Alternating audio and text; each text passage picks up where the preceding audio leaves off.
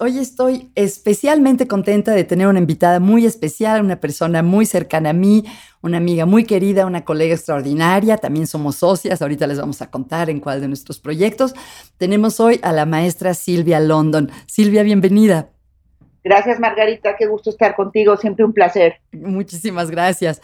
¿Por dónde empezar a hablar de ti, Silvia? Bueno, Silvia, para quienes no lo conocen, es eh, psicóloga, es maestra en terapia familiar, es una gran terapeuta reconocida internacionalmente, es una de las líderes del trabajo colaborativo, las prácticas colaborativas, que son un abordaje del que nos va a hablar, de las prácticas dialógicas, y trabaja tanto como terapeuta como en escuelas y con organizaciones. Em, Así te definiría yo a ti profesionalmente, Silvia, pero tú cuando la gente te pregunta qué haces, ¿qué, respondes? ¿Cómo te defines profesionalmente? Creo que es una pregunta que se ha ido transformando a lo largo de los años. Creo que mi identidad principal está en ser terapeuta y más que terapeuta familiar, yo me defino hoy como terapeuta breve. Y uso la definición de terapeuta breve porque terapeuta colaborativa dialógica es algo que muy pocas personas conocen y entienden. Mm, fíjate, tantos años conocerte y no sabía eso, que, que te que hablabas de terapia breve, qué interesante. Y hablo de terapia breve porque es lo que el consumidor entiende. Y entiende que el servicio que yo ofrezco en psicoterapia es un, un servicio que tiende a ser breve y que tiende a, a estar enfocado en cómo le ayudo a las personas que se acercan a solicitar mis servicios a mejorar su calidad de vida, a resolver el problema puntual que tienen en el momento y a utilizar de la mejor manera posible los recursos que tienen a la mano. qué bonito. es una manera como hablo de lo que hago. Y cuando la gente me pregunta, entonces no, no vamos a hablar de mi historia, no vamos a hablar de mi pasado, pues las personas no somos ahistóricos, creo que todos somos producto de nuestra historia, de nuestro contexto, de nuestra circunstancia, y eso nos va dando tanto nuestro, nuestros problemas como la posibilidad de generar soluciones a partir de lo que tenemos y de lo que podemos hacer con lo que tenemos. Una frase que yo uso mucho, es, sé lo que se puede con lo que se tiene. Sí, yo he aprendido mucho de ti.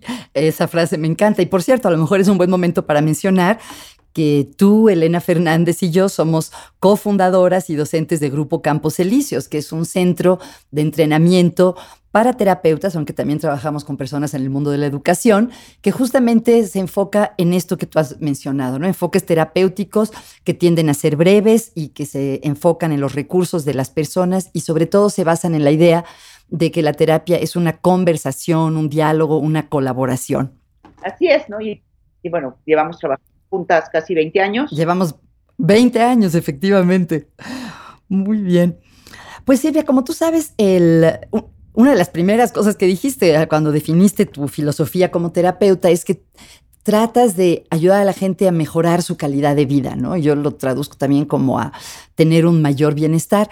Y si tú estás de acuerdo, un área en la que me gustaría que nos enfocáramos hoy, porque admiro mucho tu trabajo en ella, tiene que ver con la educación y cómo aplicas tu filosofía y tu experiencia en el diálogo, la colaboración, la terapia breve, en contextos que van más allá del consultorio. Has trabajado en escuelas durante muchísimos años. ¿Te parece si me platicas un poco de eso? Pues, ¿Por qué no empiezo platicándote un poco cómo fue que me interesó llegar a las escuelas? Muy buena idea.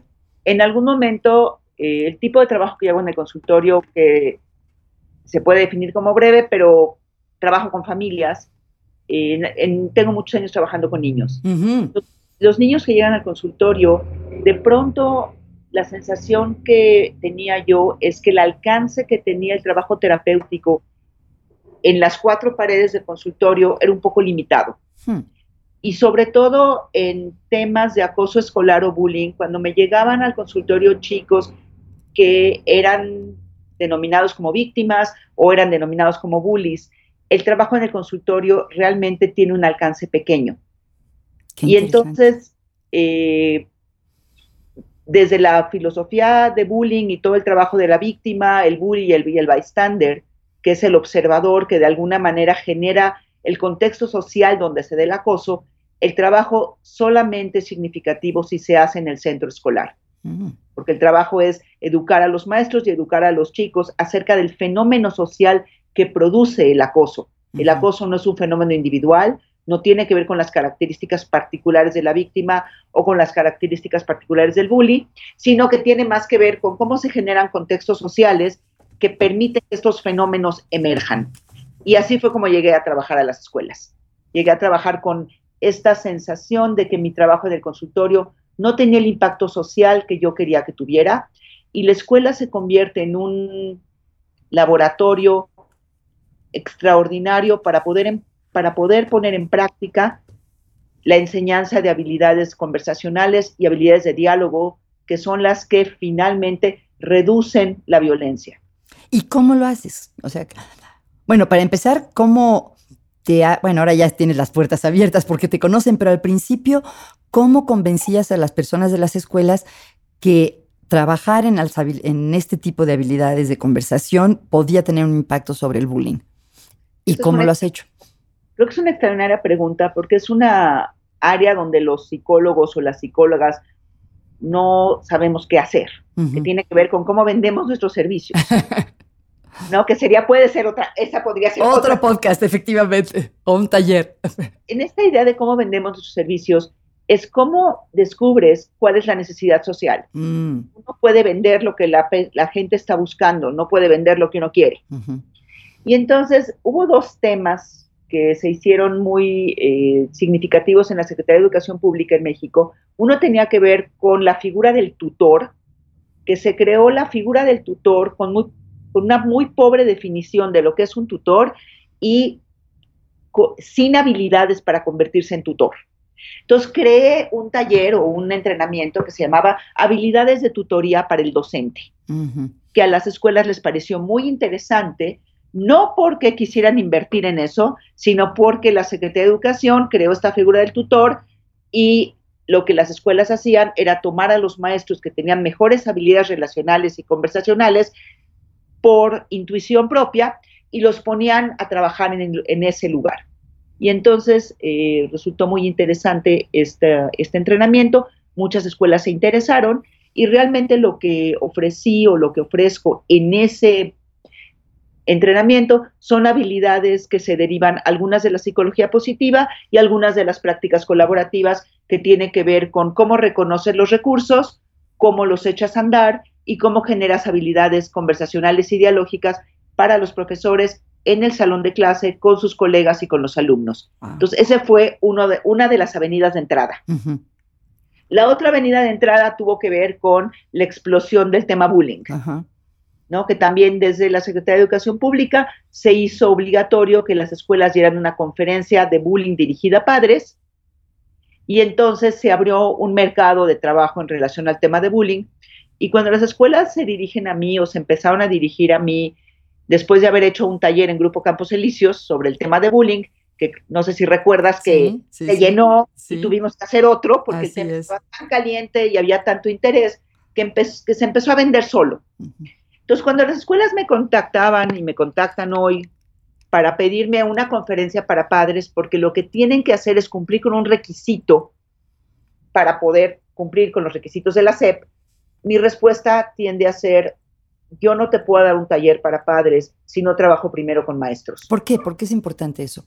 Porque cuando la escuela ofrece un taller para padres y los maestros no están informados y no tienen las herramientas para trabajar con sus hijos, de por sí la relación entre padres y maestros y padres y escuela tiende a ser complicada. Y entonces pones a la escuela en una situación de muchísima desventaja porque el maestro no sabe qué contestarle al padre después de que hiciste la conferencia. Mm. Entonces, uno de los requisitos que yo he hecho en todas las escuelas que se han acercado a mí a pedirme una conferencia para padres es no dar esa conferencia si no doy un entrenamiento primero a los maestros y a la administración de la escuela para darles las herramientas para poder tener esa conversación con los papás y no quedar en desventaja en una demanda de parte de los padres que con razón solicitan un servicio que la escuela no está capacitada para dar. Fíjate que te oigo y pienso, no sé si tú lo ves así, en la idea de que tienes una visión sistémica, o sea, que piensas en todo el sistema de la escuela, no nada más en, en, un pedazo, sino el contexto de las relaciones entre todos los padres y los maestros, la dirección y los padres. Totalmente, ¿no? Y creo que es un, un trabajo que tiene sentido siempre y cuando lo hagas desde la persona que tiene la capacidad para tomar decisiones. Porque los maestros se encuentran en un lugar muy complicado en este sistema escolar, como tú lo mencionas, porque están en un triángulo invertido, tienen mucha responsabilidad con muy poca autoridad. Mm. Y entonces, en este entrenamiento de habilidades relacionales, habilidades de diálogo, lo que vamos haciendo es darle al maestro habilidades para poder conversar y ser más eficaz en su trabajo en el salón de clases y ser más eficaz en sus relaciones y sus conversaciones, tanto con sus supervisores, coordinadores, como con los padres de familia que se acercan a hablar con ellos por el bienestar de sus hijos. Finalmente, lo que queremos es el bienestar de los chicos y de la escolar. Claro. Oye, ¿nos podrías dar una probadita así para eh, cuáles son algunas de las habilidades conversacionales que se tratan en el taller, que los maestros adquieren? Creo que hay un tema muy interesante aquí. La mayoría de los maestros que llegan a mis talleres no llegan porque ellos lo eligen, llegan porque alguien en la escuela los manda. y, de, y de entrada ahí tengo una desventaja conversacional con ellos porque no quieren estar ahí, no les parece interesante, es una capacitación más que no les va a ser útil en su contexto de su salón de clases. Tienen mucho que hacer, están muy estresados y tienen muchas obligaciones, tanto personales como profesionales. Entonces, lo primero que yo hago en mi trabajo con maestros es preguntarles qué necesitan.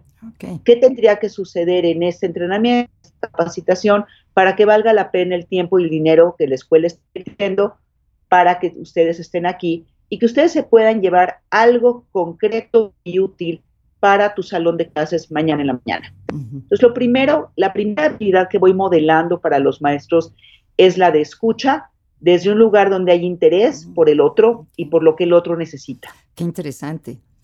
Y bueno, ya se me queman las habas para saber y cómo se extiende esto ya con la parte específica del bullying. Y si nos puedes contar alguna anécdota o alguna historia de cambios que ha habido en las escuelas o en los salones de clases al aplicar todo este enfoque. Perdón, ante esa pregunta, los maestros, bueno, dan, para empezar, hay un cambio en la actitud del maestro para estar ahí sentado.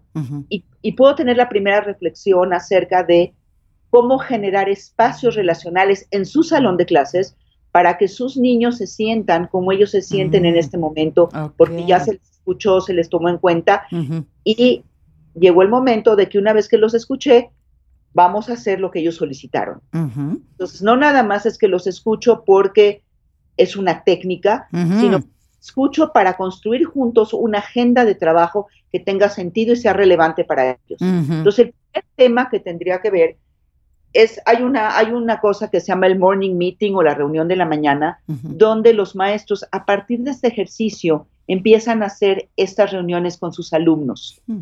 donde les dan a cada niño la sensación de que son escuchados, son valorados, sabemos quién vino al colegio, sabemos quién no vino al colegio, les pedimos que cuenten una historia que tiene que ver con algo que le está sucediendo en su vida. En ese momento pedimos que sean historias positivas. Y si algún niño quiere contar algo que le está sucediendo que es un poco más complicado o que tiene un problema, el maestro va aprendiendo a decirle, eso que me estás diciendo es muy importante, este no es el momento para hablar de eso, al rato a lo largo del día me acerco contigo y lo conversamos. Y entonces creamos una un trabajo de comunidad de aprendizaje donde cada uno de los miembros se siente escuchado, valorado, tomado en cuenta. Si un niño no vino ese día a la escuela, se toma nota y es otro compañero el que le llama y le dice, ¿por qué no mm. veniste? Te extrañamos y le ofrece el trabajo que se hizo en clase y eso va generando una comunidad de aprendizaje donde hay interés y compromiso por el otro. Y eso sería como el primer paso que parece muy simple, muy básico, pero que si se repite de manera sistemática en el salón de clases, crea una comunidad de cuidado. Es el primer elemento que va a reducir el acoso escolar. Cuando hay una comunidad donde favoreces el compañerismo y el cuidado. Otra vez, parece muy simple y parece sentido común, que es el menos común de los sentidos, porque los maestros responden a esta propuesta diciendo, no tengo tiempo. Eso te iba a preguntar, si vale la pena la inversión en estas reuniones este, comunitarias en cuanto a cómo se aprovecha el resto del día, porque me imagino que eso han de decir, pues, no, ¿cómo voy a perder el tiempo, entre comillas, no? Claro, ¿no? Es una reunión que toma entre 7 y 10 minutos. ¡Wow! Que realmente es una gran inversión para el resto del día. Los maestros que se toman la molestia de probarla, regresan diciendo valió la pena. Qué maravilla. Oye, te oí, ah, perdón. Lo que tiene es muy significativo y es este trabajo de hormiga, Margarita.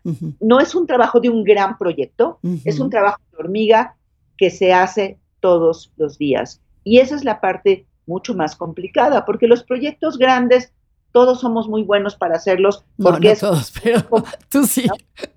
Y esto me regresa a lo que en psicología positiva yo le he llamado las habilidades de capa verde. Ok, ¿no? explique, no sé si, si, las personas que nos escuchan las conoces, ¿puedes contar rápidamente de qué se tratan? Entonces, eh, bueno, hay un ejercicio que realmente lo aprendí a través de ti, con James Pavelski, que tenía que ver con las estrategias de capa roja y las estrategias de capa verde. Y el ejercicio es muy simple y dice que imagínate que se aparece un genio que nos ha estado escuchando y cree que cada uno de nosotros es una persona increíble. Y somos tan increíbles que nos quiere convertir a todos en superhéroes. Pero para convertirnos en superhéroes necesitamos una capa. Y este es un ejercicio que hago con todos los maestros, por más simple y tonto que parece. Pero no hay todo tipo de capas, solamente hay capas rojas y capas verdes. La capa roja es la que nos va a dar la habilidad para resolver todos los problemas y la capa verde es la que nos va a dar la habilidad para mejorar lo que ya funciona. Y para fines estadísticos pido una votación. Y la mayoría de los maestros que no han sabido o no han escuchado nada de psicología positiva van a preferir una capa roja. O sea, para acabar, resolver los problemas o eliminar las dificultades. Exactamente, porque bueno, hay toda esta sensación que si se terminan las dificultades, mi salón va a funcionar bien. Y los maestros que han escuchado algo más sobre todo este tema de prevención van a elegir la capa verde. Y entonces esta capa verde es la que, no, es la que nos da estas prácticas cotidianas terriblemente aburridas, pero que son las que a la larga generan el cambio, porque es como lavarse los dientes. Ajá, comer bien, hacer ejercicio. Todas estas prácticas que lo que tienen es perseverancia y constancia y es las que realmente van generando hábitos y van generando la posibilidad de un cambio sistemático y, sosten y sostenible. Entonces, este ejercicio es el primer ejercicio simple que les ofrezco a los maestros y como ves, todavía no he hablado de bullying. Okay. Estoy generando el contexto para poder empezar a hablar de este tema bullying que parece que es muy grande y muy complicado. Perdón, la, Silvia, te oí mencionar en dos ocasiones la palabra comunidad. Dijiste comunidad de aprendizaje, comunidad de cuidado. Eh, ¿Estoy en lo cierto que esto de la comunidad es algo central para tu abordaje? Totalmente otra frase que uso es, solo estamos bien si todos estamos bien. Mm. Uh -huh. Y creo que es una frase que a los maestros los va permeando y también va permeando a los alumnos, okay. con esta sensación de que yo soy responsable de mi cuidado personal, pero también soy responsable del cuidado del otro. Uh -huh. Que es otro de esos temas que parece simple, parece obvio, pero en la práctica es muy complicado porque vivimos en una sociedad que tiende a ser más individualista uh -huh. que centrada en la colectividad. Uh -huh. Entonces esto va generando cambios poco a poco y muy lentos. Oye, ¿los has visto? Podríamos, así si adelantamos la, la cinta, ¿nos podrías contar así una viñeta o una historia de antes y después? En, en, no tienes que mencionar la escuela, obviamente, pero si sí se ven cambios en, en los niveles de acoso y cómo. Sí, este, te, te, antes de hablar de eso, te menciono dos cosas brevemente. Perdón. Son otros elementos que muy simples para que la gente que nos escucha las pueda poner en práctica. Ajá. Una cosa que invito a hacer a los maestros es a conocer a los niños. Mm. Parece absurdo. Los niños pasan seis, ocho horas en la escuela y los maestros no los conocen. Wow. No los conocen como seres humanos, los conocen como alumnos. Qué interesante. Entonces, yo invito a los maestros a que tomen 10, 15 minutos a principio del año escolar o regresando de vacaciones a tener una conversación con cada niño de forma individual. Mm. Una conversación donde hablen de algo que no tiene que ver con la escuela. Qué interesante. Que tengan que ver con qué animal le gusta, qué le gusta comer, a qué equipo de fútbol le va.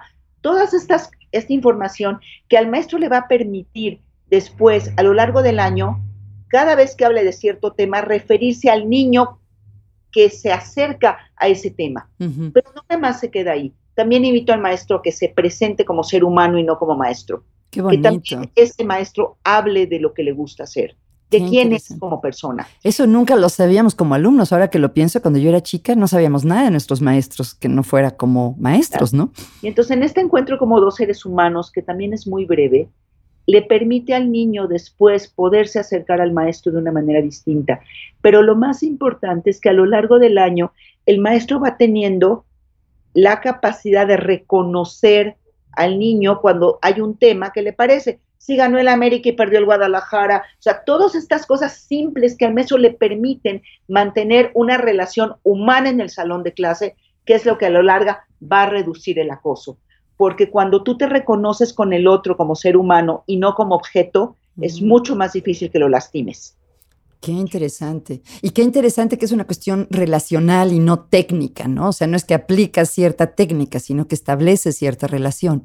Ahora, esos son como, y el tercer punto que me es totalmente significativo en el manejo del bullying en particular es darles un poquito de teoría de lo que es el bullying, cómo se diferencia de la agresión, porque el bullying tiene ciertas características. El bullying, para que sea bullying, tiene que ser repetitivo, o sea, sistemático, tiene que haber una diferencia de fuerza en la capacidad de ataque y de defensa, mm. y tiene que ser intencional. Ok, qué interesante. Esas tres características no es bullying. Ok, o sea, si por ejemplo te, alguien choca contigo en un partido de fútbol y te pega durísimo, obviamente no es bullying, ¿no? Aunque te lastime. No es bullying, ¿no? Y si dos pandillas se pelean, no es bullying. Y si dos niños se pelean, no es bullying, a menos que la diferencia de capacidad en la defensa y el ataque sea significativo. Se me hace importantísimo. ¿Podrías repetir nuevamente estas tres características, Silvia? Para que el bullying sea bullying, tiene que ser repetitivo, intencional y que hay una diferencia en la capacidad de ataque y en la capacidad de defensa de las personas involucradas. Cinco contra uno es bullying. Okay. Un grande, un chiquito es bullying. Okay. Ahora, para que el bullying sea bullying, tiene que ser un fenómeno social. Ya sé que, este tema social es muy importante para mí, como se pueden dar cuenta. Entonces, en el bullying hay tres actores. La víctima, el bully o el acosador que no nace bully, ¿no? Cuando un niño nace, no le dicen a su mamá, señor, aquí le entrego a su bully. el bully o el acosador se va construyendo sobre todo como un fenómeno social, aunque hay muchas teorías de las teorías individuales. A mí me interesan más las sociales, no que las individuales nos sirvan, simplemente creo que tenemos mejores resultados cuando las abordamos desde lo social. Y el tercer elemento, el tercer eh, personaje del bullying es el que se le llama el bystander o el observador. Y estos observadores son estos chicos que están viendo el fenómeno de la agresión y no hacen nada al respecto. Y en estos no pensamos mucho. Eh, son los que no pensamos y el cambio lo generan los observadores. No lo genera el bully y no lo genera el bystander. A ver, cuéntanos de eso. A la víctima. Entonces, este grupo de observadores son los que están viendo el fenómeno, se quedan callados desde la frase de no es mi problema, calladita te ves más bonita y mejor no me meto porque yo puedo ser el próximo. Hmm. Y entonces hay, hay estudios muy significativos que se han hecho en Suecia, en, este, Noruega, en Chile, en Canadá, que repiten de alguna manera los números. Te los voy a dar más o menos. Eh, cuando alguien acosa o molesta en estas circunstancias, son normalmente uno o dos niños los que van a acosar. Y va a haber como un 20 o 21% de los chicos que los van a alentar o los van a apoyar mm. en esta violencia. Y va a haber un 20 o 25% de los niños que los van a tratar de frenar, pero solamente una o dos veces, diciéndoles, ya déjalo, en paz, no lo molestes. Y lo hacen solamente una o dos veces porque tienen mucho miedo de ellos convertirse en la próxima víctima. Ah. Y entonces, si nuestras matemáticas funcionan, nos queda un 54, 58% de la población de estudiantes que no están siendo parte de este fenómeno, pero están siendo parte del fenómeno porque lo observan. Y con su silencio están apoyando a la víctima, perdón, al bully. Al bully, como el que calla otorga, digamos. El que calla otorga, como, como decía Luther King que al final le duele más el silencio de sus amigos que la agresión de sus enemigos. Entonces, este silencio es lo que finalmente le da fortaleza al agresor, porque el agresor no agrede porque le importe la víctima, la agrede porque no tiene un lugar en el grupo y a través de la agresión obtiene un lugar en el grupo y el silencio de los observadores se lo otorga sin que los observadores sepan que lo están otorgando. Qué interesante. Entonces, si tú agarras este fenómeno y lo volteas, si este 54-58% de los chicos, en vez de silenciarse, apoyan al grupo que está tratando de frenar la violencia, vas a tener un setenta y tantos por ciento de chicos que se manifiestan en contra de la violencia. Hmm. Si el agresor está agrediendo para tener un lugar en el grupo, te queda muy claro cómo el fenómeno se disuelve, porque al no tener el apoyo del setenta y tantos por ciento del grupo, el fenómeno ya no tiene sentido para tener un lugar social. Oye, ¿y cómo se anima a los observadores para que activamente estén en contra? O sea, ¿cómo se, se, eh, se logra que no les dé miedo ser la próxima víctima? ¿Cómo, ¿Cómo has hecho eso? Esa es la pregunta que más me hacen, ¿no? Las mamás me dicen, ¿me estás diciendo que yo vaya y le diga a mi niña que vaya y denuncie? No, te estoy diciendo, primero, hay que educar a los maestros y a la comunidad educativa a las características de este fenómeno, porque no lo entienden y no lo conocen. Después, educar a los niños acerca de cómo ellos están participando en la construcción de esta comunidad violenta en la que no quieren estar, porque es muy desagradable vivir en una comunidad que es violenta. Entonces, ellos, al saber que ellos tienen las armas para parar el fenómeno de la violencia, siempre y cuando trabajen en grupo, entonces lo que les estoy diciendo es, vayan en grupo y denuncien, pero no, nunca vaya solo. Entonces, una vez que hay una conciencia de este fenómeno, y lo enseño de muchas maneras, usando gráficas, usando cosas concretas, porque creo que es muy significativo y es una idea muy fácil. ¿sí? Entonces, una vez que los chicos lo entienden, entonces, cada vez que hay un acto de violencia, van y hablan con los adultos acerca de lo que sucedió, pero van en grupo. Lo que necesitas son adultos que entiendan el fenómeno para que actúen consecuentemente. Lo que más me dicen los niños es que no hay adultos que puedan responder y que realmente el silencio viene de dos lugares. Uno, de adultos que no están capacitados y que no responden. Y entonces hacen lo que no tienen que hacer. El silencio viene también del miedo de no pertenecer al grupo. La víctima prefiere ser víctima que no pertenecer. Porque entre los 8 y los 20 años, lo más importante es pertenecer al grupo. El que está fuera del grupo no existe. Y entonces están dispuestos a sacrificarse y a silenciarse para ser aceptados y ser parte del grupo. entonces, parte de lo que trabajamos con los niños es cómo ellos son corresponsables de la creación de comunidades de cuidado y no comunidades de violencia. Y que sí está en sus manos y que ellos sí son los que pueden generar el cambio siempre y cuando trabajen en grupo. Qué bonito, qué bonito. Y te oigo y lo voy conectando con muchos conceptos de psicología, ¿no? Por ejemplo, pensaba en, la idea del yo eh, preferido. O sea, ¿cómo prefieres ser? ¿Prefieres ser un eh, observador de la violencia o prefieres contribuir para crear una ah, comunidad de cuidado, ¿no? Y la idea de la pertenencia que es tan importante. Qué increíble, Silvia. Oye, me gusta. Entonces el trabajo resulta es un trabajo de hormiga que hasta que no sea, lo más difícil es que se atrevan a hacerlo. Pero una vez que lo hacen y se dan cuenta cómo eh, este chico que está acosando se disuelve, se diluye en el grupo y ya no tiene esas herramientas, este chico tiene que desarrollar otras.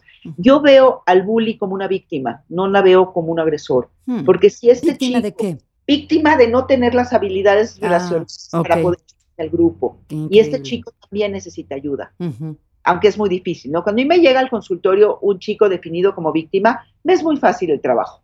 Obviamente siempre llega a mi oficina después de haber pasado por clases de karate porque los papás creen que, se tienen que defender. Se tienen que aprender a defender. Y entonces cuando ya llegan a mi oficina, tienes un chico lastimado que quiere cambiar y unos papás que creen que su hijo tiene un problema. Y entonces el trabajo terapéutico es posible, además del trabajo social en la escuela. Cuando me llega un chico que la escuela lo manda y le condiciona la inscripción para que venga a terapia, me es muy difícil el trabajo porque ni cuando te llega el bully, digamos, ni su familia cree que tiene un problema, porque los papás prefieren tener un hijo que lastima a un hijo que es lastimado. Claro, claro. Entonces yo veo a este chico que no tiene otras habilidades y recurre a la violencia para poderse relacionar, relacionar. También es una víctima del sistema. Entonces, cuando cambia el concepto de cómo ves al bully y cómo le ayudas a desarrollar otras habilidades, porque de otra manera lo que hace la escuela es que lo expulsa, lo castiga y va a ir a hacer lo mismo en, otra escuela. O se va a convertir en víctima en otra escuela. Hmm. Es muy interesante cómo se da este fenómeno. Bueno, es lógico por lo que decías de la falta de pertenencia, ¿no? O sea, tanto como víctima como... Y entonces, este, bueno, el otro, el... Y hay otro, un elemento más del que quiero hablar, que es el de la silla caliente. Que ese es uno muy interesante, que ese nos, lo enseñaron los niños. Cuando me, decías, cuando me decías qué pasa en las escuelas. El fenómeno de la silla caliente, cuando tú tienes un salón de clases que tiene bien identificada a su víctima, entonces el salón funciona tranquilamente. Si la silla caliente, como le llamamos, está vacía, que quiere decir que la víctima no está identificada, mm. todo el salón está ansioso. Porque cualquiera puede estar en la silla caliente, digamos, a cualquiera le puede tocar. Puede quedar en la silla caliente, pero una vez que se ocupa la silla caliente, nadie se quiere mover porque yo puedo ser el próximo. Entonces es un fenómeno que se retroalimenta solo.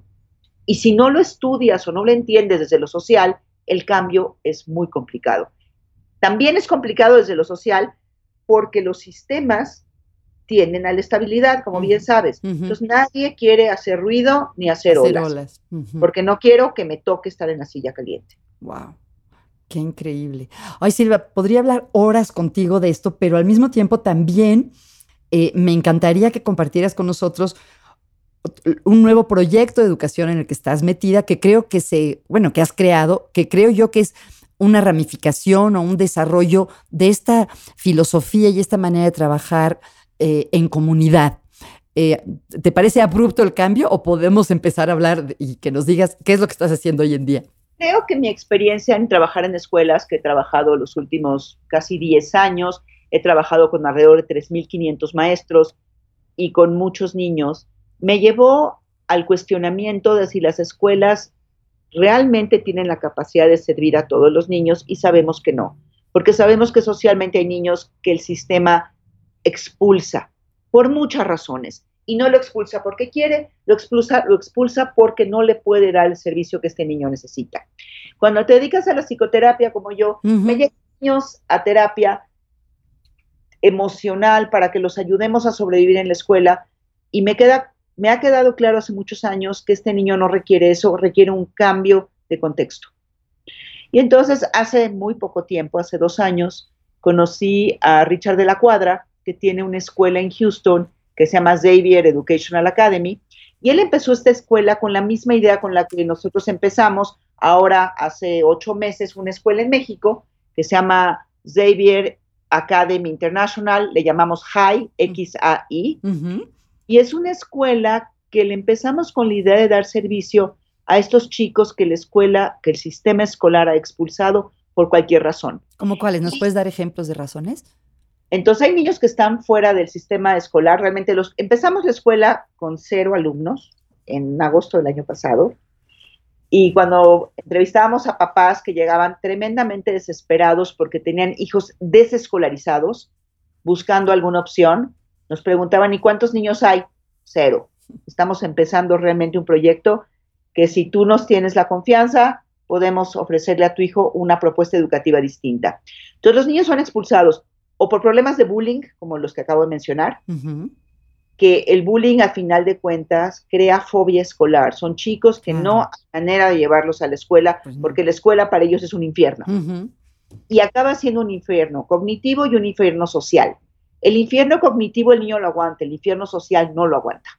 Y entonces empiezan a tener problemas de somatización física, de depresión, de ansiedad y todos estos fenómenos que acompañan a la fobia escolar. Entonces, un tipo de alumnos que nosotros tenemos son estos chicos que los papás no, no lograban o no logran que lleguen a la escuela.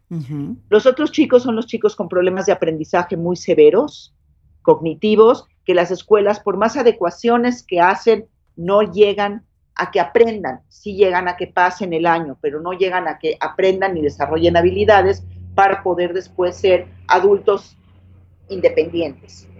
Eh, tenemos otros chicos que están dentro del espectro autista, que de alguna manera mm, la escuela como que los pierde, porque el chico que es muy calladito y no hace ruido no se ve, y va pasando por el año sin desarrollar habilidades.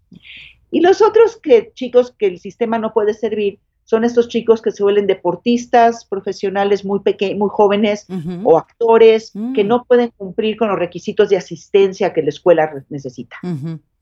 Entonces empezamos creando esta idea. Perdón, también niños, entre comillas, sobresalientes, ¿no? O sea, no solo con problemas de aprendizaje, sino que van más rápido que la escuela. También niños que son sobresalientes y como se aburren mucho de la escuela acaban teniendo problemas de conducta.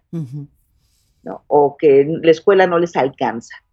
Y entonces, un poco siguiendo el modelo que inició Richard hace 10 años con seis niños y hoy tiene 140, creamos un modelo educativo que le llamamos de acuerdo al perfil y la circunstancia del niño. Entonces nosotros hecho a la medida.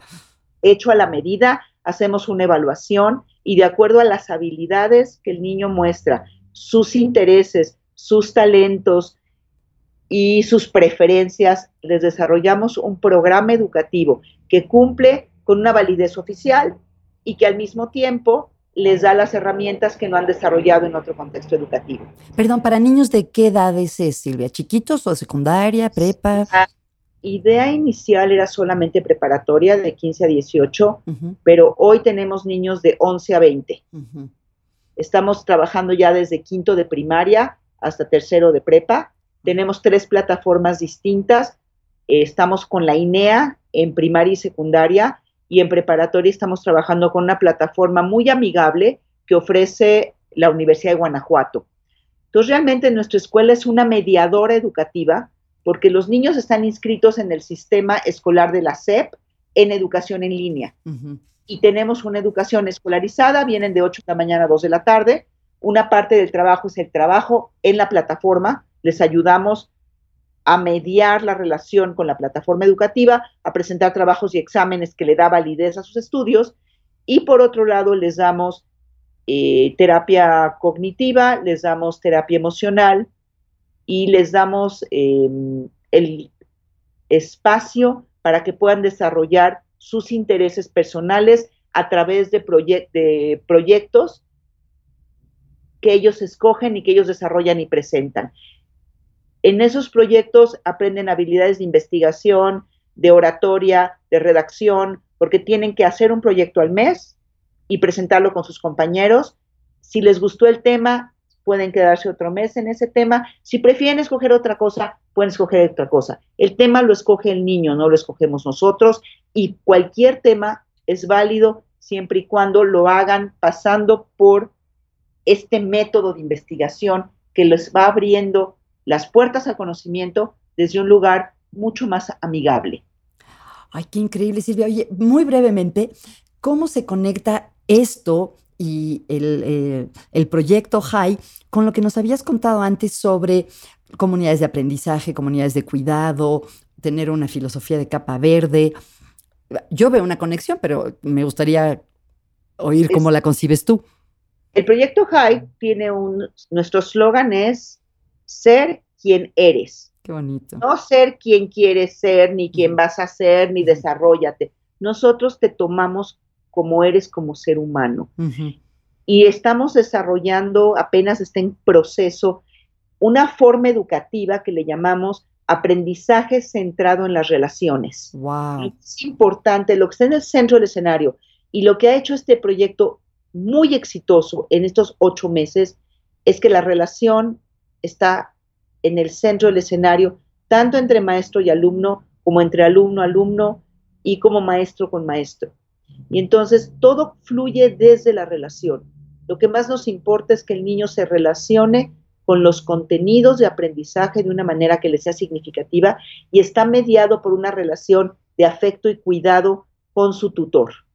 Eso está en el centro del escenario. Creo que para mí el caso más significativo es una chica que llegó desescolarizada, 14 años, había, llevaba seis meses sin ir a la escuela, con una gran fobia escolar, muchísima ansiedad y depresión. El primer día que vino a la escuela no se quiso bajar del coche y lo que le ofrecimos para empezar fue que solamente tomara clases de arte. Es una chica con una gran habilidad artística. Y empezó a venir solamente tres veces a la semana por dos horas a tomar clase de arte y a platicar con nuestra psicóloga. Les puedo decir que hoy, cuatro o cinco meses después, sigue tomando sus clases de arte, pero un día después de dos meses de estar viniendo tres veces a la semana, cada día le pedía a su mamá quedarse más horas en la escuela y ahora está, ya está inscrita en la plataforma de Linea, está cursando tercero y secundaria muy exitosamente, se quiere quedar con nosotros para seguir en la preparatoria. Y todo esto lo ha ido llevando ella a medida que se siente capaz de relacionarse con los contenidos y de presentar los exámenes, que era algo que no se sentía capaz de hacer en su escuela donde estaba, no porque tenía un problema de aprendizaje, sino porque estaba muy incómoda socialmente en el contexto educativo donde se encontraba. Wow, una historia realmente inspiradora. Qué bonito, Silvia. Dices que es trabajo hormiga, pero es un trabajo que transforma la vida de las personas. Ahora, ¿cómo se conecta esto con psicología positiva, con la capa verde y con las prácticas colaborativas, que son como los dos pilares desde donde yo me muevo en la vida? La capa verde tiene que ver con que el trabajo del maestro, desde el primer día que el niño se acerca a Jai, es ver qué es lo que el niño hace bien y qué es lo que le gusta. ¿Qué le apasiona? ¿Para qué es bueno? ¿Y cómo lo podemos ayudar a que lo junte para crear un proyecto que sea relevante y significativo para él? Esa es lo que, la parte de capa verde. Y la parte de prácticas colaborativas viene desde la pregunta que nos plantea Harlin Anderson de cómo crear el tipo de conversaciones y relaciones que invitan a todos los participantes a acceder a su creatividad para encontrar posibilidades donde parecían no existir. Esa es la pregunta clave desde la cual surge JAI. La escuela está sentada en esa pregunta. ¿Cómo crear relaciones y conversaciones que nos permiten ver posibilidades que antes parecían no existir? Correcto. Wow, qué bonito. Qué bonito. Muchas gracias, Silvia. Eso nos pone, como puedes ver, Marga, en una plataforma tanto la capa verde como las prácticas colaborativas. Claro, claro. Qué bonito, realmente qué bonito. Y pensaba también qué curioso cómo a veces las cosas regresan. Nos contaste que te empezaste a involucrar con las escuelas en un programa para capacitar tutores y hoy en día una parte central del modelo HIGH es la relación con un tutor, ¿no? Totalmente. Ay, Silvia, me gustaría hablar más horas contigo, pero te quería hacer una pregunta que le hago a todos mis invitados y después, obviamente, cómo te puede contactar la gente, pero ¿qué estás leyendo, Silvia? Sé que eres una lectora ávida. Si yo viera tu mesilla de noche o tu escritorio, ¿cuál es un libro que me encontraría en este momento? Mm, estoy leyendo ahorita Daniel Goleman, porque descubrí hace muy poquito tiempo que él está o estuvo apasionado por estudiar mindfulness cuando nadie lo estaba estudiando. Ah, qué interesante. Y entonces por eso creó el proyecto de eh, inteligencia emocional. Porque dio dinero para estudiar eso a través de Harvard, pero no, no había encontrado dinero para estudiar mindfulness, que como bien sabes vino la explosión de mindfulness en 2014. Bueno, y en tu escuela de hecho toman clases de yoga, ¿no? Sí, una de las. Y realmente estoy leyendo este libro porque me lo recomendó mi hija, la que da la, clase de. Qué bien. Ay. Oye, El otro que tengo por ahí sería este un libro que, el de Hand, Handmaid's Tale, yo siempre tengo una novela. Handmaid's Tale, ¿no? Handmaid's Tale, esa es, la, el de Atwood. Ajá. Es, me, porque me, me, me, me, interesó mucho la serie de tele y me fui a ver el libro. Entonces sería el otro que está en mi mesa de noche el día de hoy. Ay, también en la mía, pero no lo he empezado. Ah, y al que siempre tengo en mi mesa de noche es a Edgar Queret. A mí me gusta mucho leer cuento corto ah. y Queret tiene unos cuentos extraordinarios. qué bonito. No lo conozco y lo voy a leer, Silvia. Voy a leer a Edgar Queret porque es extraordinario, sobre todo para leer en los aviones. Ah, Pensaba que te gusta la terapia breve y los cuentos breves.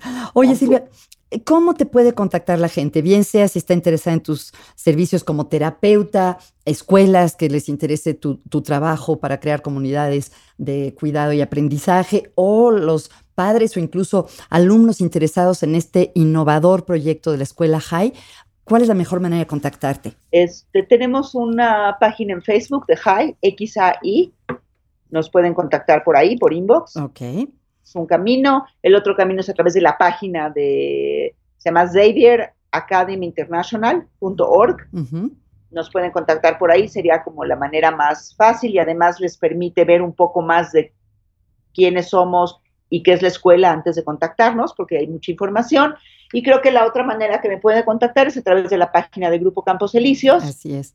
Es grupocamposelicios.org, ya sea por Facebook o por la página. Creo que serían los dos medios más este, fáciles de que no se les olvide. Perfecto. les puedo dar mi mail que es silvialondon.yahoo.com que sería Silvia con Y y que todo el mundo lo escribe mal y por eso nunca me llegan los mails. Ah, ok. Silvia London. Con Y la primera, todo en minúscula y pegado, arroba yahoo.com. Muy bien, pues te agradezco enormemente, Silvia. Qué placer hablar contigo, aunque tengo la suerte de conocerte. Siempre se aprenden cosas nuevas, tanto de, tu trabajo, de la evolución de lo que haces, de tus proyectos. Te lo agradezco enormemente y recordémoslo a las personas, eh, a los terapeutas, por ejemplo, interesados en el trabajo como el que tú haces, que ofrecemos cursos y talleres a través de Grupo Campos Elíseos, www.grupocamposelicios.org. Tú ya mencionaste HAI, XAI o Xavier Academy International en línea. Y a los que les interese saber más de psicología positiva, pues yo aprovecho para invitarlos al CIPLA certificado en psicología positiva para Latinoamérica. Pueden encontrar la información en mi página www.positivamente.com.mx. Un millón de gracias, Silvia, y hasta pronto. Gracias a ti, Marga, por la invitación y siempre un placer conversar contigo. Igualmente, chao. Hasta luego. Muchísimas gracias, gracias a ustedes. Gracias también a nuestro equipo de producción, a Juan Pablo Mesa, a Héctor Fuentes, a Jordi Oliveres por la música original. Y si les gusta el podcast, recuerden por favor de darle una calificación en iTunes y recomendarlo. Muchísimas gracias.